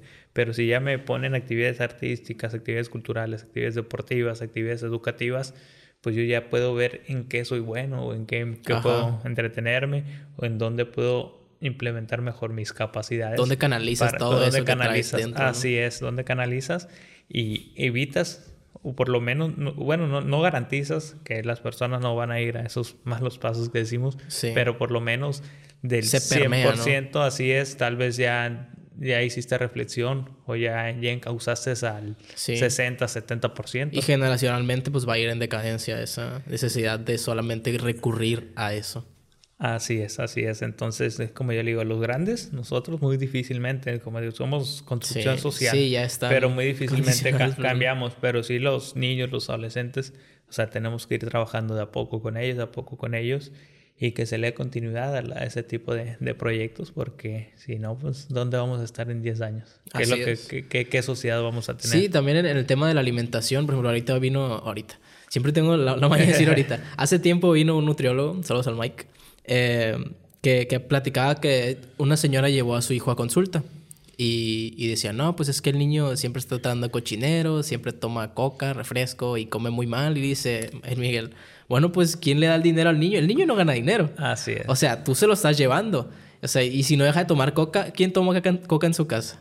O sea, son ustedes los padres los que tienen que ayudar a que el niño deje de tener esas, esas esas condiciones eh, materiales para que no tenga la tentación de estar ahí comiendo mal, ¿no? O sea, como, como adultos, como tú dices, condicionarnos a quitar nuestros hábitos de vida pues, del día a día va a estar complicado, pues, pero el, el tener esa esa incisión en los niños de poder dejarles una hormiguita para que carburen lo que están haciendo, a futuro va a beneficiar. Como dices, pues, ¿qué es lo que les estás ofreciendo? Pues, ¿qué es lo que les estás poniendo a la mesa? Entonces, pasa lo mismo, así como dices de la alimentación en la familia, pasa lo mismo en la sociedad. Aplica, sí, es como, como lo decías de gobierno, o sea, si me pones cinco refrescos, pues voy a tomar refresco. Si me pones cinco refrescos y un agua, pues a lo mejor ya, ya puedo elegir yo no que quiero tomar agua, pero pues si hay puro refresco, pues no me toca mucha elección, ¿no? Es, es refresco, refresco. Así es, así es. Eh, como te digo, y para mí, también lo comenté hace rato, Topolobampo debe tener una algo especial, o sea, eres puerto, no eres una sindicatura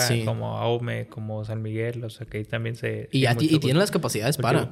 Así es, entonces eres un, eres un puerto, entonces debes de tener mayores beneficios, porque por ahí están transitando millones de pesos, hay empresas nacionales, internacionales. Sí. Entonces, a ver, ¿por qué estamos tan en una zona tan vulnerable socialmente, con escuelas demacradas, eh, sin espacio ¿Tienen servicio de salud eh, pública ahí? Hay una, Había escuchado rumores, ¿no? Hay una, no, y no, es rumor, es cierto. Eh, hay una institución de, de, seguridad social del IMSS, hay una clínica, pero pues que a veces tiene medicamentos, a veces no tiene. Eh, hay una estación de Cruz Roja, que no hay Cruz Roja, no hay paramédico, no hay medicamento. Una emergencia no te la resuelven. No, pues, no, pues no hay nada, o sea, está abandonada. Hay una estación de, de Cruz Roja abandonada, eh, que hay locales de renta. En, la, Cruz en la, Cruz Roja, sí. pero pero no sabemos qué se pasa, o sea, es para que fuera hasta autosuficiente con esas rentas que cobran, o sea, para poder habilitar una ambulancia, los empleados, poder pagar. Pues es un recurso mínimo. Así es, entonces es algo que no, que no tenemos en Topolobampo, carecemos de estación de bomberos, o sea, y tenemos, estamos rodeados de industria y no tenemos quien atienda, no, hay una reacción de, ahora sí, una, un equipo de, de reacción inmediata en dado caso de, de un siniestro y ha habido cosas, la verdad, que hemos tenido que, lamentar ahí en Topolobampo. Entonces hay, hay, muchas cosas. ¿Dónde está el desarrollo? ¿Dónde está el crecimiento? Que dicen, ah, que el desarrollo industrial, sí. ¿El desarrollo para quién? para las mismas empresas y como comunidad cada vez más en declive. Así es. O sea, no, no, sí, sí, la verdad me, me ha tocado ir a Topolobampo y veo que que está muy mal. Lo único, lo único que, que me llama la atención es, es la, la cuestión esta del pechocho, que se giran todos los medios alrededor del pechocho siempre que tienen la oportunidad para evitarse pues, platicar acerca de la situación actual, ¿no? De hecho, Topolobampo tiene una riqueza natural, la verdad, espectacular. Un atractivo es el pechocho. Un delfín en su estado natural. Para mí el influencer por excelencia. O sea, para mí no hay mejor influencer que el pechocho. El pechocho, el pechocho salió en el New York Times, pues. Así es. Imagínense. Entonces, un delfín en su estado natural que se deje tocarse y nunca haber sido adiestrado. Y quedarse ahí. Y quedarse ahí, así que no, jamás se va y tampoco entra otro delfín es algo único. Eso es algo único que tenemos. Tenemos un santuario de las aves. ¿Es un pato azul o es un pelícano? Hay un la especie es pato bobo patas azules o piquero patas azules. Así es que esas son aves migratorias, pero tenemos la isla, isla de los patos, santuario de las aves en la bahía de Huira, que es donde llegan a reposar miles de aves. Siempre hay muchas sobrevolando la isla y otras posando. Y hay aves migratorias como es el pato patas azules, la cigüeña americana, espátula rosada, eh, el ostrero americano, etcétera. Hay, hay gran, gran, gran variedad de, especies de aves. Tenemos un santuario de delfines que se la llevan de enfrente del malecón prácticamente. Ahí, ahí siempre están, el grupo de 10, 15, 20 delfines que ahí siempre andan. Tenemos playas muy bonitas, la de Conchilla Molida que es las hamacas, tenemos el Maviri con zona de restaurante, tenemos la playa de las Copas que es donde va a acampar la gente en Semana Santa y tenemos otra playa que es de dunas de arena que es que es Santa María. Tenemos también lo que es la sierra, para el que le gusta lo que es la este tipo de, caminatas o lo que es escalar. Pues recorridos, Sí, así es. Tenemos lo que, lo que es la sierra de, de lo que es el Cerro San Carlos, que cada vez más gente de aquí mismo en la ciudad va a subirlo porque la vista es espectacular. Tenemos estos atardeceres majestuosos, o sea, nosotros normalmente creemos que esto por lo vamos, pero si tú vas y caminas entre los callejones, entre las casas, entre más alto, más bonito se ve. Entre más bonito se ve, pero hay que acondicionar todo eso. Hay mucho potencial que tendremos, que tenemos para dar, o sea. Sí, sí, por eso te digo que tienen las capacidades para lograr, pues, exponenciar toda la, la, la vista que tiene, ¿no? Sí, tenemos el escenario perfecto. La calidad que tiene. Tenemos el escenario perfecto, pero ocupamos voluntad y el trabajo de todos para, para poder valorar lo que, lo que se hace y como tú dices, sentir pertenencia a lo que, a lo que se está haciendo en Topolobampo y entre todos pues cuidarlo, porque también es un mensaje para, para todos los visitantes, agradece, agradece a todos que vayan, la verdad, se agradece mucho. que cuiden también. y, para allá, y para llevar el mensaje enfocado, porque normalmente nos tomamos una cerveza, X cosa, nos estamos eh, comiendo una, una botana y la dejamos ahí por un lado.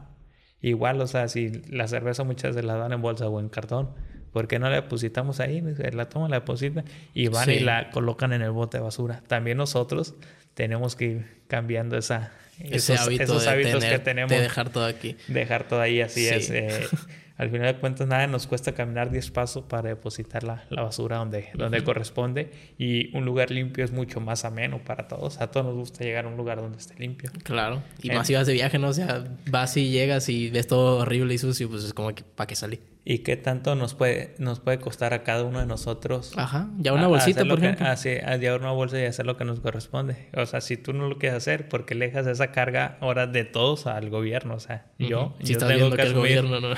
yo tengo que asumir mi papel también como ciudadano, o Sí. sea, como ser pensante y hacer las cosas como, como debo. Cómo se deben de hacer. Así es. Muy bien. Y pues ya para hablar de los cerros, ya lo mencioné todo. el- o sea, ya dije, ya, ¿para qué lo saco? Pero luego dije, ay, me van a poner los comentarios, ah, Danilo, sí, quería hablar de los cerros y nunca hablo de los cerros. ¿Cómo ves la situación esa de que se están utilizando los, los cerros que en teoría nos protegen a nosotros para... Me, supongo yo que es para sacar material para la construcción, ¿no? Para la construcción así es. De hecho, la, la empresa que lo está haciendo es de, de aquí de, de Los Mochis. Eh, yo, yo en lo personal yo también digo, no, no está bien porque al final de cuentas Topolobampo es una zona vulnerable a estos fenómenos naturales como son los huracanes.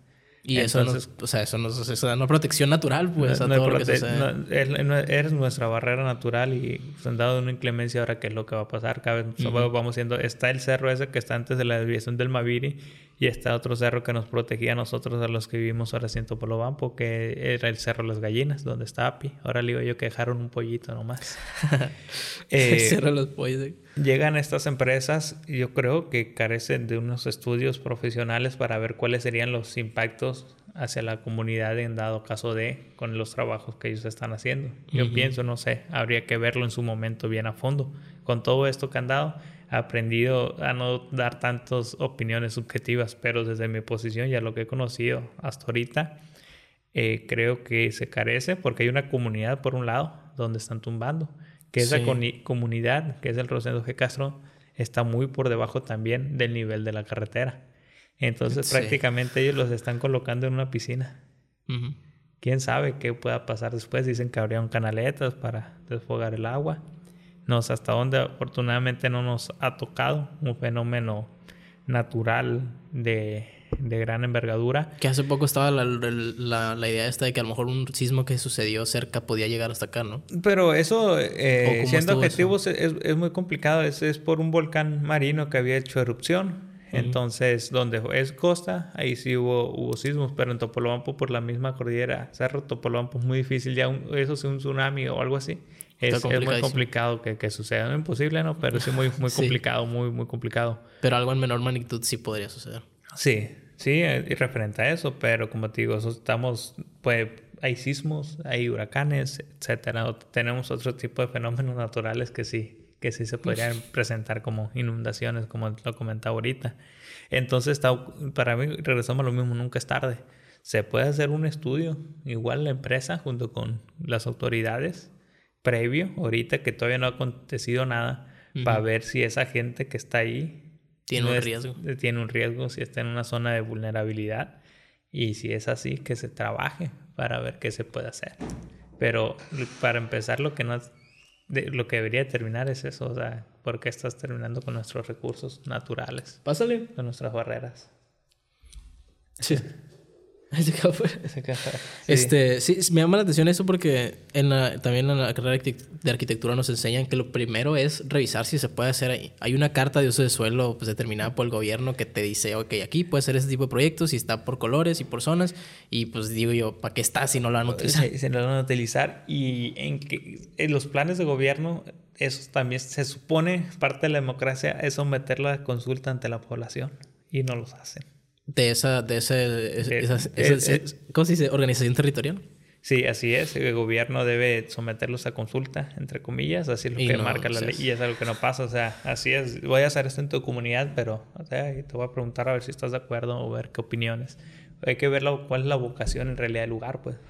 Y ellos, pues, la están haciendo a sus antojos o a sus intereses, sin ver todo lo que puede causar alrededor. Pues sí. Pues bueno, ¿qué más quieres platicar, Ulises? ¿O con qué quieres concluir esto? ¿Cómo te gustaría este, abordar?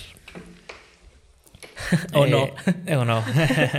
no, sí, o sea, más que nada, pues como, como comentamos, eh, estamos en un espacio que al final de cuentas vamos a llegar a, un, a una cierta cantidad de gente, entonces invitarlos a, a formar parte de, de, una sociedad activa. Una sociedad activa, más que nada, eso es lo que, ese es el mensaje que siempre trato, trato de dar, de ser seres conscientes, seres, seres pensantes eh, aportar a, lo que hay a nuestro alrededor, porque es muy fácil ser críticos, todos podemos ser críticos, todos podemos señalar cosas, eso, eso es lo más sencillo, pero lo complicado en realidad es saber qué hago yo para demostrar. Y hay mucho, hay muchas cosas que, que, podríamos hacer en las que podríamos participar. Y eso es a lo que yo invito a la gente, no solo a ser críticos, sino que también a participar, a poner el ejemplo y ir poco a poco conjuntándonos. Todos los que tenemos inquietudes, todos los que hacemos algún tipo de actividad de ese tipo y nos conjuntando para irnos haciendo fuertes y demostrar que en realidad cuando queremos nuestra, nuestro entorno, nuestra comunidad, pues las cosas se pueden hacer de buena manera. Muy bien. ¿Dónde podemos seguir a todo esto? Eh, pues eh, mi Facebook personal es, es, lo que tengo, que es Ulises, Pinzón. Vázquez. Eh, pues ahorita estamos en el límite amigos ya, pero pueden darle seguir. Like a la página. Así es. La, la, no, pues es, es, perfil personal. Pero ya, ya cambió pues, por cantidad así, de gente. Así es. no, tenemos una cuenta que es de la, la fanpage que se le llama, que es así, es Ulises Pinzón. Ah, que ahí también de repente subimos un poco de, de información. Eh, y pues la cuenta de Instagram, que en, la Instagram normalmente lo utilizo para subir las fotografías. Me gusta, me gusta mucho tomar fotografías y como sí, te pues tenemos el escenario perfecto. Entonces, para la gente que le gusta pues, la fotografía, pues tenemos el Instagram que es Soy Pinzón. ¿Y el, el, colectivo? Ah, el, colectivo muy importante, la, el colectivo. Ya les iba a dejar afuera. no, no, no, jamás. Y se me pasa muchas veces, se me pasa por lo mismo en la plática, pero está la página del colectivo, que es Colectivo Ecológico Aquí No, en la, la página de Facebook. En Facebook. Así es, así síganla, hay mucha información, cualquier duda y todo. Ahí se actualizan constantemente. Eh, así es, así es. Ahí se, seguido, seguido se, se, sube mucha información y cada vez va a estar más activa la página. Ok, igual si me ven ahí en ese perfil, me siguen, checan el, video, el episodio completo y todo bien. Este fue el podcast que ya existe. O no. O no. Nos vemos la siguiente semana. Esperemos que les haya gustado este episodio y ya saben todo lo que tienen que hacer aquí abajo. Chao.